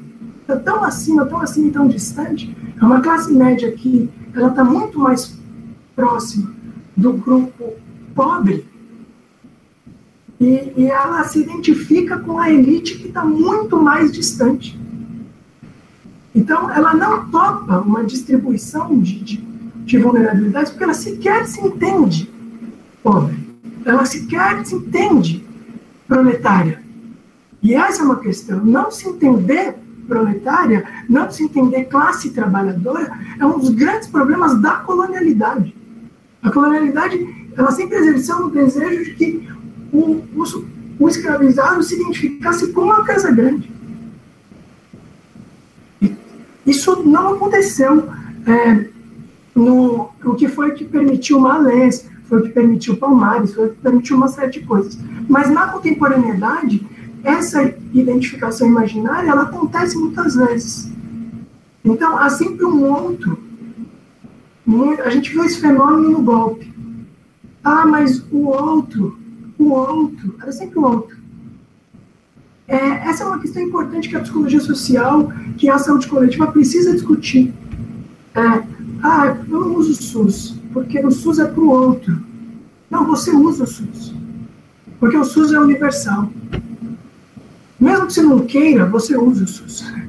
É, então, o que nos afasta, inclusive, de perceber um estado de bem-estar, é, de, de, de, entender as dimensões públicas de, de, de saúde, de organização de vida, de Estado, muitas vezes é uma, identificação com uma elite que está tão distante de mim, mas que eu crio uma, que eu crio uma fantasia colonial de que eu faço parte dela. Então, para acontecer uma redistribuição de vulnerabilidades, que seja, ou mesmo de outros fatores, a gente precisa primeiro se reconhecer como classe trabalhadora, se reconhecer como negro, se reconhecer como pobre, se reconhecer como brasileiro. Né? Eu acho que o, o Aldir Blanc, ele, ele escreveu algo muito importante, que era o Brasil com Z não gosta do Brasil com S. O Brasil com Z está matando o Brasil com S. E ele disse de, de morte muito antes da gente discutindo necropolítica. Então, o Aldir é um filósofo que discute na perspectiva de Omolu. Emiliano, obrigado. Uh, Tadeu e, e Tayasmin, fiquem à vontade. Eu vou entrar na roda que a gente vai nessa, nessa capoeira, nessa cyber capoeira aqui, olhando quem vai entrar, quem não vai, enfim. É, eu acho que eu queria complementar isso com essa coisa, essas duas perguntas. Eu acho que eu pegaria, talvez, dialogando até aqui com o Emiliano, com a Tayasmin, enfim. Eu acho que tem uma dimensão da, dessa política da inimizade que ela, enfim, como o Emiliano já trouxe, que coloca um certo um certo exercício que eu acho que era um pouco o ponto que eu falei antes, mas que eu acho que é, é necessário avançar, essa pergunta possibilita isso. É, os vulneráveis né, do mundo, né? Eu acho que por isso que uma luta antirracista, ela também não pode se dissociar, ela não tem como ter sucesso se ela também não for uma luta é, antissexista, né? se ela também não for uma luta anti-homofóbica, né? É, se ela, então, essas pautas que a gente poderia chamar identitárias, né, elas são fundamentais no, no, na constituição dessa quebra de identificação que o Emiliano colocou, isso é fundamental. É, então, muito importante no processo de produção de subjetividade, né, o nosso processo de reconhecimento, de valorização, mas isso é um ponto de passagem, né, e é essa, essa, essa luta identitária, ela não pode ser uma finalidade, né, ela tem que ser um ponto de passagem em direção à construção de um comum. Então, não, ela não pode se fechar, senão ela está fadada é, ao fracasso. Então, é, mas também querer organizar uma luta comum negando é, que essas vulnerabilidades elas são distribuídas de modo desigual e do ponto material e do ponto subjetivo é você criar uma, uma, uma luta frágil, uma luta frágil, que ela não tem consistência é, biopolítica, ela não tem consistência afetiva, né? ela é quase como se fosse negar um estágio e você já querer é, passar. E aí sim, as lutas de rua hoje, eu acho que é, é, é um tema muito delicado, mas se a gente for pensar é, como assistir a isso passivamente, né? Eu acho que esse é, o problema. Como é que você vai ficar em casa olhando o, o, o, o, gado passar, né, na, na, na linguagem do SARS. Né. Então, existe um tipo de, de relação com a pandemia, que é essa relação suicidária, de você ir para a rua ou negando a morte, ou numa adesão, é, uma paixão à morte, e existe uma outra que, em nome da vida, você assume os riscos da morte. Né? Então, isso está colocado. O, o Fanon, quando ele vai colocar a violência, ele vai, ele vai distinguir a violência do colonizado do colonizador, porque o objeto da violência do colonizador é a dominação do negro e do indígena, é a vida do outro. Enquanto a violência do colonizado, ela não tem como objeto a vida do colonizador, ela tem como objeto a sua própria liberdade. Então, quando você exerce um tipo de, de potência disruptiva em cenários de pandemia, definitivamente é por uma adesão à vida que não pode simplesmente ser sufocada silenciosamente. Tem uma questão hiperdelicada nisso aqui, é. Mas eu acho que essa é uma questão para a gente pensar.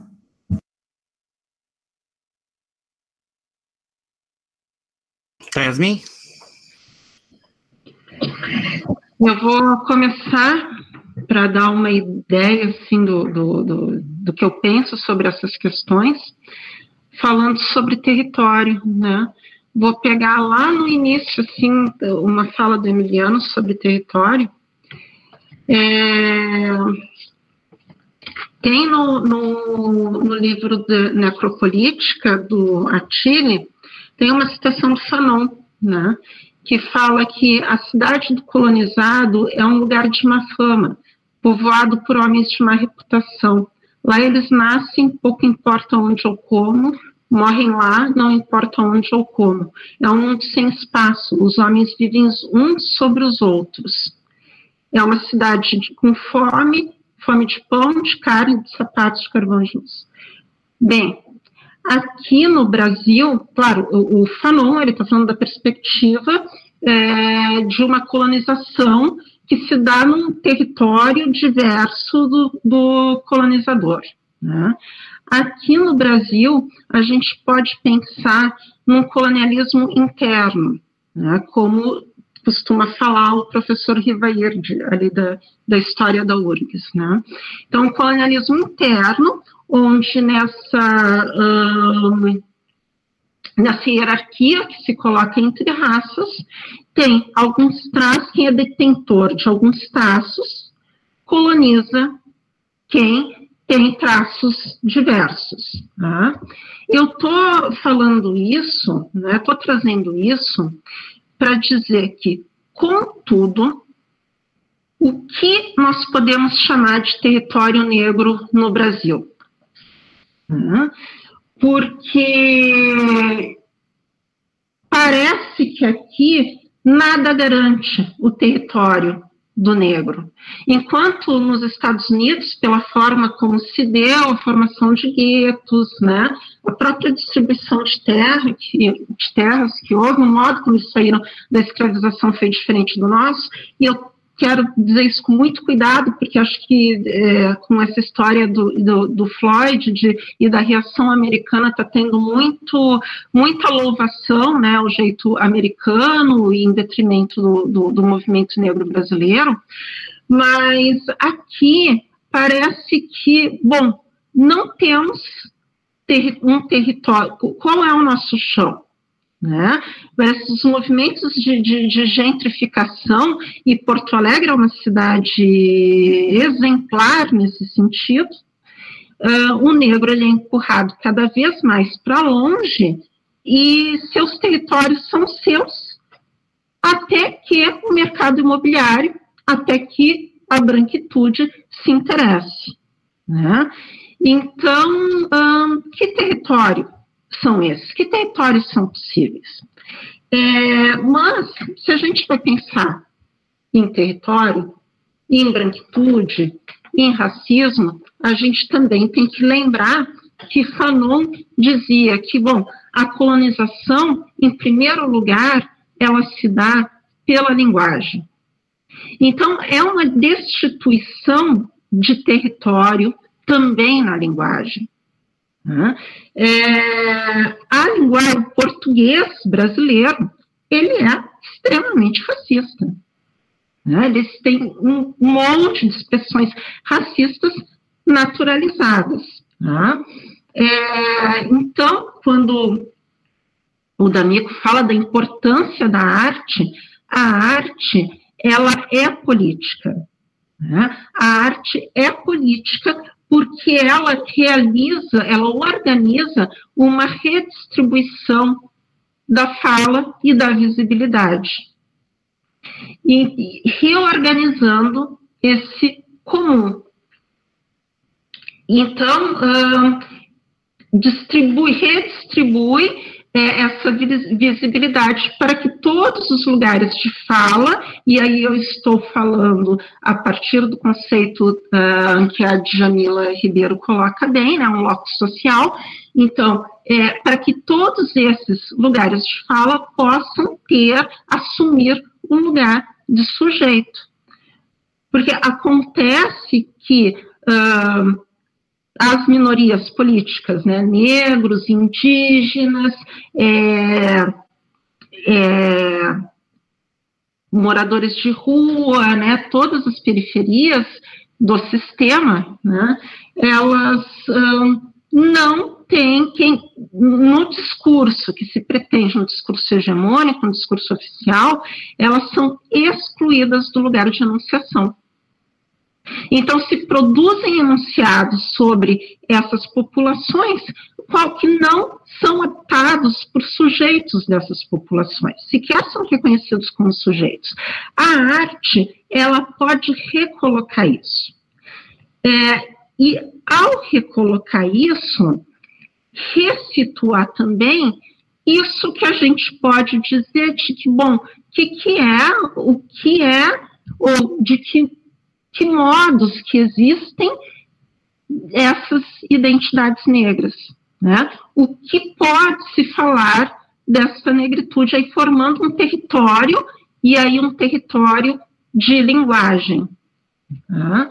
é, porque os não é só o negro que está o negro enquanto pessoa negra excluída, a cultura negra está excluída, os traços de valor, é, o que po pode apontar para os traços de valor, e traços de valor, é, e aí eu estou falando de identificação, né, eles são dados pela, pela cultura, só que os nossos, os, os, que remetem ao corpo negro, às origens da negritude, enfim, eles são tratados como não valor. Né? Eles não, uh, não é dado, não é dado um reconhecimento. Esse reconhecimento, então, nós organizamos entre pares e reivindicamos, né? Habitamos a linguagem, colocamos como sujeitos, nós colocamos como sujeitos para fazer uma, uma redistribuição aí desses lugares de valores de visibilidade. Então, assim, eu não, é, eu, eu também estou vendo, estou acompanhando essa questão aí do, do, do, de que bom, né, que ponto que vai se provocar uma reação ou não, é, é, mais um passo em direção a um autoritarismo com as manifestações do próximo fim de semana, e eu não teria, assim, uma algo para dizer especificamente sobre isso. Agora, eu acho que é importante a gente ocupar territórios, né, simbólicos, reais, simbólicos, né? Até porque o fascismo trabalha muito com a linguagem. E eu acho que aquela reunião do dia 22 de abril, né, famoso, o famoso vídeo da reunião, mostra isso uh, muito, de uma maneira muito evidente. Dizer, é, liberdade, é, os termos são usados é, de um jeito de jeitos corrompidos.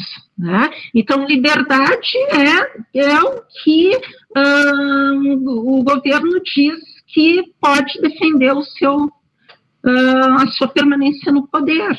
Né? É, agora estão tentando, tentando dar um jeito de dizer que fascistas somos nós. Né? Então, é, tem toda uma corrupção da linguagem, passa pela linguagem, o fascismo depende dessa corrupção da linguagem. Né? É, e, e, e, nós temos que manter os nossos territórios, criar nossos territórios, e a arte ela pode muito, é, ela, ela tem esse, essa possibilidade de subversão e de alcance também. Bom, era isso. Ótimo, gente. Uh, então, vocês têm alguém que quer fazer uma pergunta aí ao vivo? Aí a gente está chamando, conclamando as pessoas que queiram uh, falar aí com, com imagem.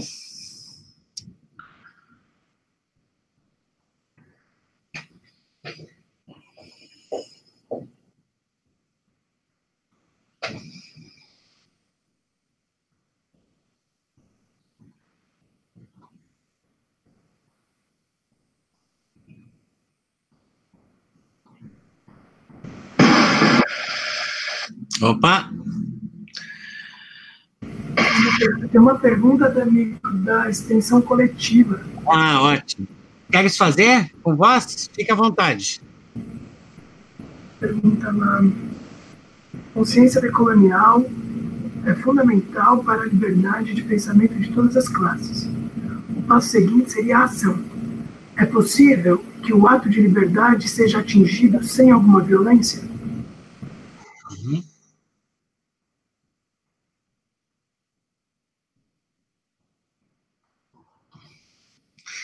Tem mais uma da Rebeca aqui.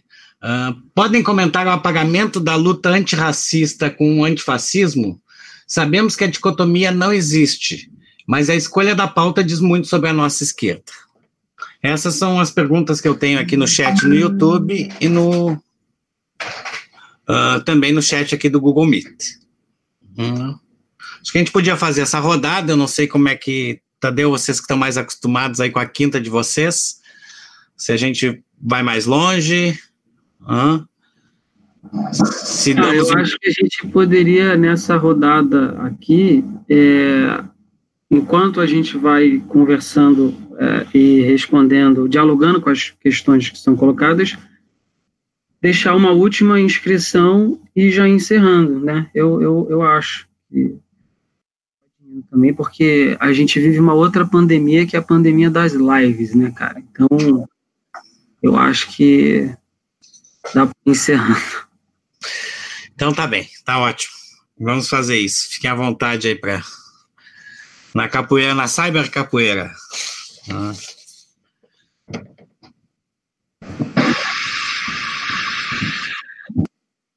Não, vai lá, Emiliano, vai lá, até porque eu, eu aqui eu me perdi. Não, tá bem, então, mas, amigo, me, me relembra aí, por favor. A primeira pergunta era o que o Emiliano fez ali. Desculpa, gente. Cansaço, né, para todo mundo. Se é possível uma luta sem Isso. Pois é, isso é uma questão difícil. Porque violência é um termo muito é, difuso, né? É, se for a violência de pegar em armas e derramar sangue, eu desejo muito que não. Eu desejo que muito que não. É um desejo, é uma questão de, de posição. Você avaliar em termos de prognóstico, assim, né? É, eu luto muito para que não. Né? É, acho. Agora, uma violência no sentido da revolta, né? Isso eu acho impossível. E, assim, essa violência no sentido dessa agonística da luta, isso eu acho que não, não, não, não tem como não ser por esse exercício, né? Tem que passar por, por, por essa violência da, da luta, né? Por, por ocupar os espaços, enfim, acho que essa, essa tensão, ela é fundamental. Qual foi a outra questão, D'Amico, que você colocou?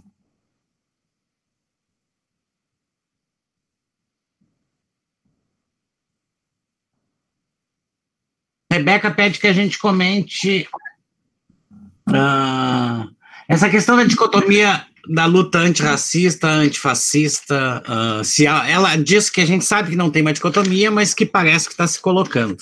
Hum? Pois é, eu acho que essa, é, eu acho que é uma questão americana de novo. Né? No Brasil é fundamental afirmar que o antifascismo ele passa primeiro pelo antirracismo, né?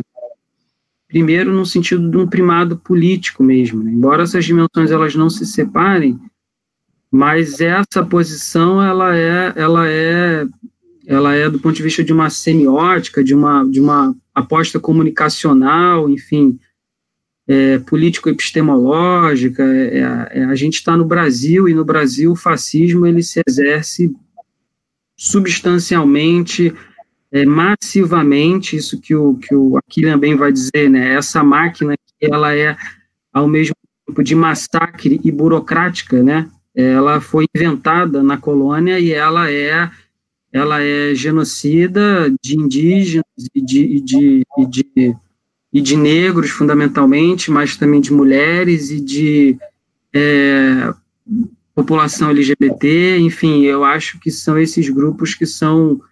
Então, eu acho que ela, ela é antirracista antes de qualquer coisa, né? E, e, e esse é o, eu avalio, aposto que esse é o caminho para a construção é, de, um, de uma produção efetivamente comum, né? Com pregnância, né? É um pouco que o, o Xamã Yanomami Davi Copenaua provoca. Ele diz, é, os, os brancos ficam querendo que a gente vire é, é, nós Yanomamis transformemos em brancos. Ele falou assim, tá, a gente se transforma em branco primeiro se transformarem em Yanomami, né? É, então, a partir do momento que vocês não fizerem a separação homem-natureza, todas essas separações que vocês fizerem, é, ou seja, é preciso quebrar esse pacto racista para poder produzir um antifascismo no Brasil. Não tem outro caminho. É, é uma questão de caminho. Emiliano? Já que, que essa é a última rodada, novamente eu quero agradecer. É, aprendi muito com, com vocês. Obrigado a todos e todas que acompanharam e perguntaram. É, vi um monte de gente conhecida, fiquei muito feliz. Muita gente amada, fiquei muito feliz. É, eu queria fazer a, a, discussão sobre a violência numa, numa chave que eu até trabalhei um pouco numa outra live, que é uma chave bem psicanalítica, mas eu vou tentar é, fazer de uma forma talvez que audível. É, o Mano Brown, um rapper paulistano brasileiro, em, em uma das músicas Nacionais MCs, ele diz o seguinte: Corpos vazios e sem ética lotam os pagodes junto à cadeira elétrica. Essa, essa frase do Brown é importante porque a, a, gente tem visto uma culpabilização da vítima, aquilo que o antropólogo é, Kabenge Lemunaga afirmou que o racismo brasileiro se sustenta. É, dizer que a população periférica, que não tem condições materiais concretas, de fazer isolamento, é, de um Estado que não paga o recurso mínimo, queria pagar 200 reais. Esse é um Estado neoliberal racista. Ah, a esquerda organizada, politicamente, partidariamente, teve que é, questionar bastante para chegar aos míseros 600. Também seria questionado. E ainda assim por aplicativo. Mas tem, tem uma dimensão aqui que a gente precisa sacar, porque a culpabilização da vítima faz com que a gente culpabilize aquele que sai para a rua. Que sai para a rua porque está exigido a sair para a rua. Porque mora em casas minúsculas, porque é, essas mulheres moram com homens violentadores, agressivos, porque esses a população LGBT mora com famílias heteronormativas. Então, a, morar com uma família heteronormativa, você precisa sair para a rua, porque a sua família não acolhe a sua orientação, o seu modo de viver.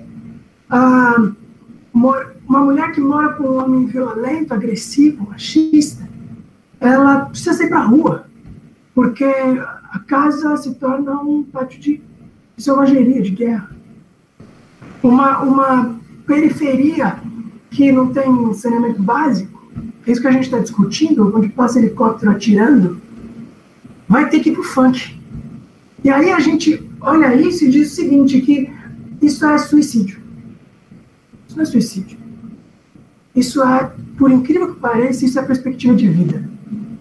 As pessoas vão para a rua enquanto perspectiva de vida, para escapar da morte subjetiva e concreta que opera dentro, nos seus territórios, seus, que seriam territórios para protegê-lo. Mas para isso precisaria a garantia do Estado. O Estado foi criado para isso, para fazer com que a gente protegesse, se protegesse da gente mesmo. Então, é, mas para isso a gente vai ter que discutir um tanto pulsão de morte, porque violência, a concepção de violência vai exigir que a gente faça uma escansão, uma distinção entre o que é agressividade e destrutividade. A destrutividade é característica da pulsão de morte. A agressividade, ela exige mim. Ou, para quem está numa chave eurocêntrica, exige eros.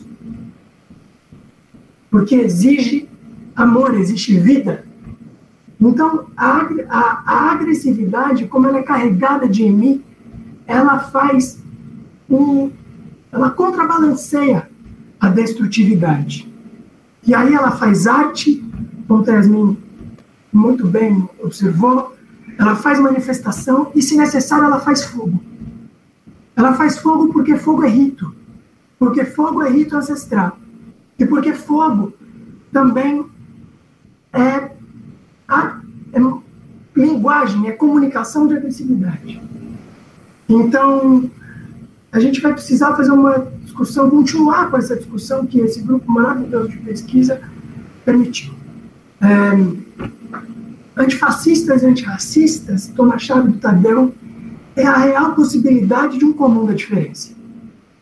É, porque ambas, que não se desassociam, mas estão correndo esse risco, têm a mesma proposição, a mesma proposição ético-política, que é uma proposição democrática, que é a democracia.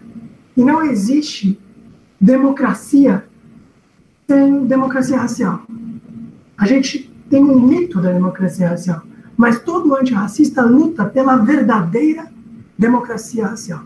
Essa é a nossa luta. Muito obrigado, eu estou muito à disposição da URG sempre, porque adoro conversar com vocês. Valeu. Obrigadão, Emiliano.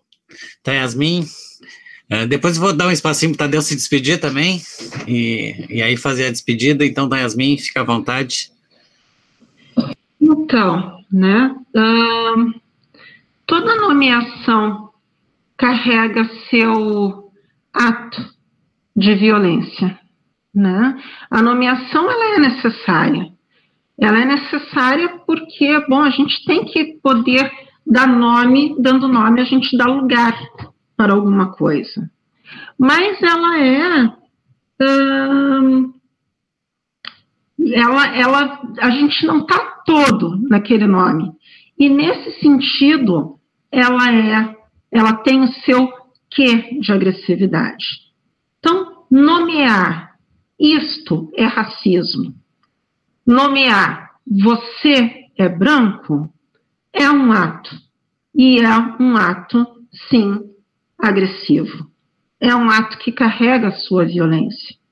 Entretanto, é um ato essencial na luta negra. É... Sendo assim, a gente vê, né? É, acredito que todo mundo aqui passa pela experiência de ver os, aquelas pessoas, os nossos interlocutores brancos, é, incomodados com essas nomeações né? é, incomodados de serem é, colocados em identificações imaginárias, são imaginárias sim, né? mas são as mesmas que são lançadas sobre os nossos corpos negros. E para desnaturalizar esse lugar que nós negros ocupamos, é necessário apontar que existe também esse lugar imaginário branco. É preciso nomear que tem uma violência aí que ela é cultural, que ela é social, que ela é estrutural e que ela está operando nas relações, mesmo de quem se diz antirracista. Né? E isso é, sim, violento. E isto é necessário, é fundamental a discussão. Vendo esse desconforto é, de muitos de nossos interlocutores brancos sendo colocados em um lugar inédito para eles, à medida em que as nossas discussões avançam, eu penso que por aí é muito mais fácil, muito mais confortável se assumir como antifascista ou colocar em primeiro plano a luta antifascista, como se isso pudesse ser dissociado ou como se isso pudesse ocultar a luta antirracista. Né? Porque exige aí um movimento da branquitude que é um movimento doloroso. Eu não tenho a menor dúvida. É um movimento doloroso. Né? É, mas é extremamente necessário e nós, negros, não podemos abrir mão de que essa luta esteja colocada e que ela esteja é, questionando as estruturas e as instituições é, em seu âmago. Uhum. É, enfim, né, encerro aqui a minha uh, participação. E quero agradecer muito ao convite, quero agradecer muito ao Emiliano, ao Danico, ao Tadeu, as pessoas que, que participaram e nos acompanharam até agora. Né? É, é um espaço muito rico. É, tive escutando a, a primeira, o, o primeiro grupo que teve, né? Acho que foi há umas semanas atrás, e espero que muitos outros venham. Eu só quero fazer um adendo, assim, na minha apresentação, que eu ia colocar no início e não coloquei, mas acho importante colocar. Eu faço parte também do, do coletivo Adincra, né, que é um coletivo de psicólogos, psicólogas e psiquiatras negros, e que pretende pensar a clínica, é, a política, e, uh, e, e, promover estudos sobre racismo e negritude. E isso eu acho aproveitar né, que tem pessoas de outros lugares do, do Brasil, porque infelizmente a gente ouve é, com alguma frequência espanto quando se sabe que aqui tem psicólogos negros, né? E sim, aqui tem psicólogos negros, psicanalistas, pouquíssimos, né? Mas tem, né? E psiquiatras também muito pouco, mas tem, né? E a gente está se unindo aí para para poder avançar nessa discussão dentro do, do campo psi também. Tá? Obrigada. Obrigado, Yasmin. Tadeu, só para te despedir. Eu queria agradecer muito também, é, dizer que agradecer ao Saúde Coletiva em Casa, que abriu esse espaço para a gente propor essa parceria, que tem sido nossas atividades em tempo de pandemia. Já tivemos aqui a Lia Schurma e, e, e é, o dos Anjos, é, e agora essa roda e muitas outras que virão pouco para fechar isso que o Emiliano coloca aí da agressividade do Eros, eu tenho dito que é preciso muito amor para a indignação não virar ódio, né? É, que na cosmologia judaico-cristã essas coisas elas se opõem. Né? A gente sabe que Yansan é amor e é guerreira, Oxum também, e se a gente se aquilomba aqui é para não é sinal de fechamento, é sinal de fortalecimento para poder receber né, para poder receber, assim como todos são bem-vindos nos terreiros de Umbanda, de Candomblé, nas rodas de samba, de capoeira, e que a gente precisa estar muito fortalecido para fechar essa ferida que o narcisismo branco produz, atropela. Então, esse amor, ele, esse eros, casado com essa agressividade que a capoeira tanto nos ensina também, né? De estar tá A um só tempo é brincadeira e luta. Se abandonar uma das duas coisas, deixa de ser capoeira. Esse agonismo que a gente, nessa nossa ancestralidade aqui, entende como sendo um problema atual e não do passado. Agradecer de coração, um, sinto amor aqui, Emiliano, tá, Yasmin, D'Amico, que bom, que bom, que bom. Um beijo grande, beijo grande para todos da saúde coletiva, da psico aí, e tamo junto. Bom, gente, é, super obrigado. Eu tenho mais umas coisinhas para dizer, uh, bem rápidas, mas uh, agradecer muito vocês. Uh, vou assistir amanhã, porque nessa função aqui da mediação, eu acho que eu preciso da repetição dela e ela vai estar disponível. Eu acho que provocou todo mundo, fez pensar. E, Emiliano, um pouco a coisa do, do EMI, do sopro de vida, o pessoal está brincando aqui, já fez uma Emiliano, né, uma separação, já apareceu aqui no, no chat. Uh, então, esse, esse presente aí, né, da, da tua presença. Na verdade, é Emiliamo. e, então, da, da presença de vocês aí com a gente, esse, esse sopro de vida. Uh, também agradecer a saúde coletiva em casa aí pela parceria com a, com a Comissão de Combate ao Racismo do IP, Uh, e, e, todas as pessoas que participaram, que deram like, que assistiram, que vão comentar. Uh, eu queria terminar com um recorte que eu fiz do, de um rap do Rincon Sapiência, uh, nessa coisa de trazer aí a, a, a arte com a força, né? diz assim: meu verso é livre, ninguém me cancela. Tipo Mandela saindo da cela. Minhas linhas voando cheia de cerol é da dó de cabeça quando rela nela. Partiu para o baile, fugiu da balela, batemos tambores, eles panela. Roubamos a cena, não tem canivete. As pates derrete que nem mussarela. Quente que nem a chapinha no crespo, não crespos, estão se amando, se armando. Faço questão de botar no meu texto que pretas e pretos estão se amando. Quente que nem um conhaque no copo, sim pro santo, estamos derrubando, aquele orgulho que já foi roubado. Na bola de meia vai recuperando. Vários homem-bomba pela quebrada tentando ser certo na linha errada. Vários homem-bomba, bumbum, granada. Se tem permissão, estamos dando sarrada. Raiz africana, fiz aliança, ponte de lança, umbaraúma, de um jeito ofensivo falando. Que é isso, tipo macumba. Espero que suma. Música preta a gente assina. Funk é filho do gueto. Assuma. Faça a trilha de quem vai dar dois. E também faça a trilha de quem vai dar uma. Eu tô bonitão, tá ligado. Fei. Se o padrão é branco, eu erradiquei. O meu é som, é um produto para embelezar, tipo Jequiti, tipo Mary Kay. Como MC, eu apareci, para me aparecer, eu ofereci. Umas rimas quentes como Renesci, para ficar mais claro, eu escureci. Aquele passado não esqueci. Vou cantar autoestima que nem Leci. A noite é preta e maravilhosa, tô perto do fogo, que nem o couro de tambor numa roda de jonco. Nesse sufoco, tô dando soco que nem lango-lango. Se a vida é um filme, meu Deus, é que nem Tarantino, eu tô tipo de rango. Ou de jango.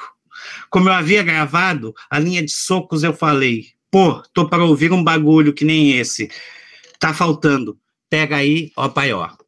Gente, obrigado, boa noite, beijo no coração.